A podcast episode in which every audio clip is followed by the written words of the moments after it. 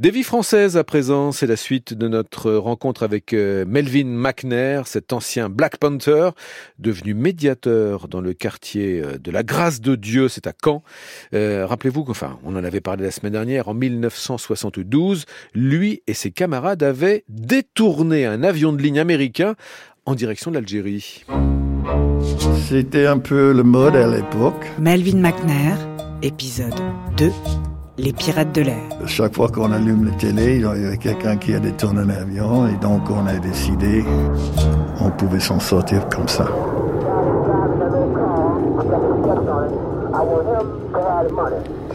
Du coup, vous, vous avez adhéré au Black Panther Party euh, quand vous étiez en Allemagne. C'est là que vous avez euh, adhéré au parti et que vous avez refusé de partir euh, au Vietnam. Oui. Et là, donc, vous êtes parti euh, avec euh, Jean, votre femme, et votre, votre fils à Détroit. Oui. Donc j'ai décidé d'aller dans la clandestinité. À ce moment-là, on a mis nos colères en réserve, quoi. Donc euh, on ne portait pas notre colère sur l'épaule. Il fallait qu'on devienne invisible. Mais en même temps, toujours en contact avec le, le mouvement de droite civique et aussi les panthères. On ne pouvait pas intégrer dans le groupe, mais on pouvait avoir le contact dans la rue, on peut aller parler, on peut discuter avec eux, mais pas pour longtemps parce qu'ils étaient sous haute surveillance aussi. Et nous, on était recherchés. Donc, on a eu la chance, jusqu'à un certain moment, d'être épargnés par cette euh, violence. Mais bon, justement, en Détroit, il y avait un de mes amis, euh, George, qui était aussi euh, attaqué par une squadron de mort qui s'appelait Stress. C'était un squad, c'était des blancs qui faisaient un peu la police de la rue. C'était les, militaires qui déguisaient euh, en clochards, en prostituées, en, tout ça, euh, pour euh, organiser des embuscades pour tuer les Noirs. Donc, euh, Georges, il a pris cinq balles. Il voulait le finir. Et donc, heureusement, il y avait des voisins qui sont intervenus, ont dit qu'est-ce qui se passe, des choses comme ça. Donc, ils pouvaient pas finir. Donc, ils ont arrêté George en disant que c'est lui qui a agressé euh, le policier. Mais à ce moment-là, on a réussi de mobiliser euh, tout le mouvement de droite civique et tout ça des toits. Et euh, George, euh, il a gagné son procès. Ils ont rendu compte que c'était un abus. Et donc, euh, après, il nous a menacé. Peut-être que vous allez sortir cette fois-ci, mais euh, on vous aurait. Donc, après, de rester, pour nous, c'était quasiment de suicide. C'est à ce moment-là aussi que la répression était de plus en plus violente. Et donc, on s'est rendu compte que là, malgré tout, euh, on n'était pas aussi invisible que ça. Donc, il fallait qu'on quitte l'Amérique. Et donc, après, on a décidé la meilleure façon de quitter l'Amérique, c'était de, de tourner un avion. There was another airplane hijacking today, a Delta Airlines jet taken over by a gang of hijackers. A Delta Airlines jet from Detroit to Miami was taken over by eight passengers described as three men, two women, and three children, all black.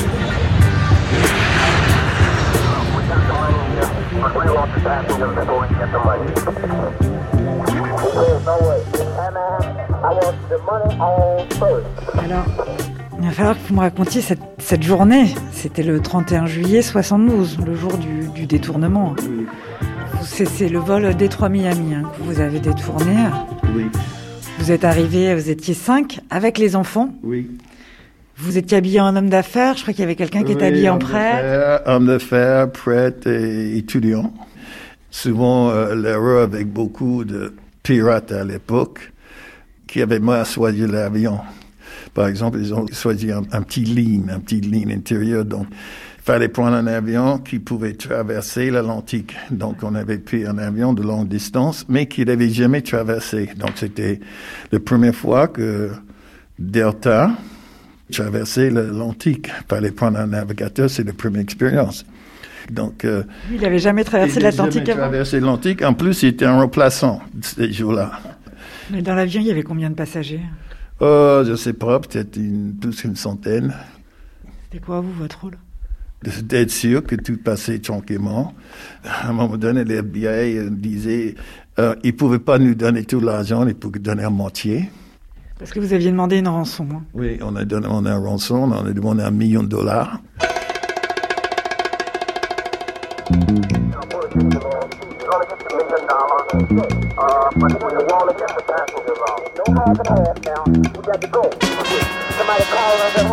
Et donc, euh, ils disent qu'ils ne pouvaient pas. Donc, euh, on a réfléchi et on a décidé, on dit, tiens, dans ces cas-là, on va vous donner les moitiés, on va vous donner les hommes et on garde les femmes et les enfants avec nous.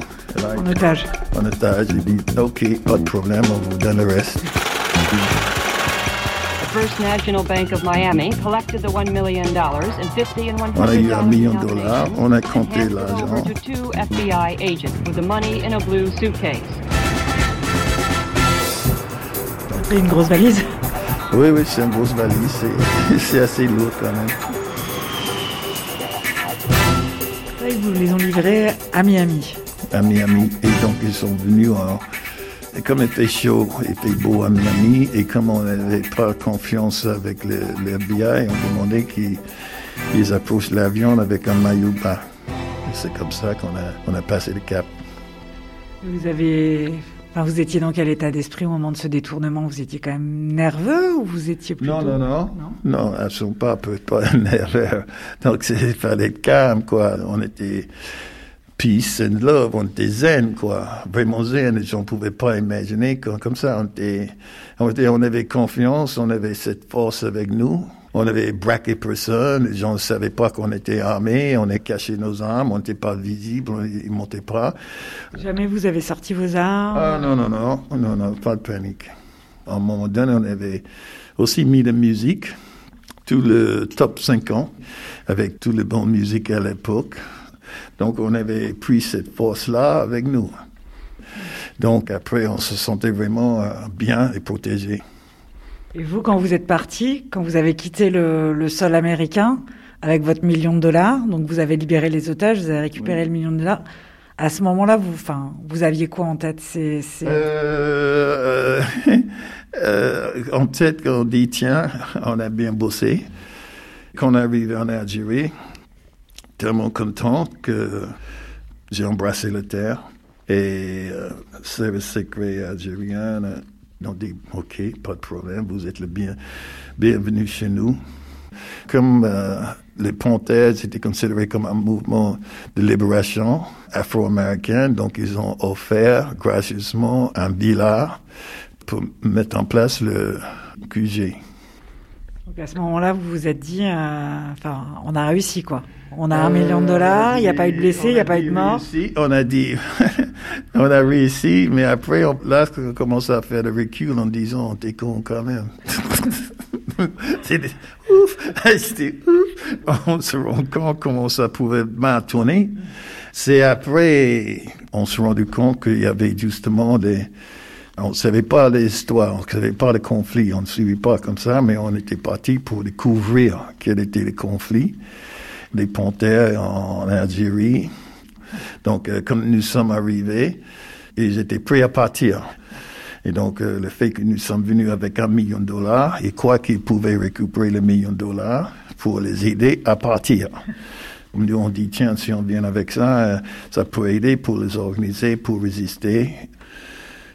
Mais en fin de compte, le, seul, seul intérêt, c'est d'avoir l'argent pour partir. Et donc, et on est entré dans une manipulation qui était euh, pas bien pour nous, mais c'est monté encore nos côtés naïfs. Et quelques jours après le détournement, on avait écrit une lettre qui insultait euh, le président boumidien qui nous a accueillis en traitant de gendarme de l'impérialisme américain. Boum! Et tout d'un coup, euh, après cette euh, lettre, le lendemain, on était encerclé par l'armée. Mais qui l'avait écrite cette lettre Euh, c'est Eldridge qui a écrit la lettre. C'est le leader des Black Panthers. C'était le leader de Black Panther. Il était aussi ministre de l'information, des choses comme ça. Donc, il, il avait les plumes. Et on s'est rendu compte qu'il faut qu'on quitte l'Algérie aussi. Donc, on a envoyé nos enfants dans l'Amérique. Parce qu'on s'est rendu compte, pour partir, euh, c'était trop dangereux pour nos enfants. Donc, on a décidé de... Ça, c'était le moment le plus dur de nos vies c'est de séparer de nos enfants, de renvoyer les enfants en Amérique euh, ou l'Amérique qu'on a envie de quitter. Quoi. Donc ça, c'était dur. suivre. On voulait sauver nos enfants et donc en fin de compte, on a perdu. Donc à partir de là, nos actions, c'était comment récupérer nos enfants.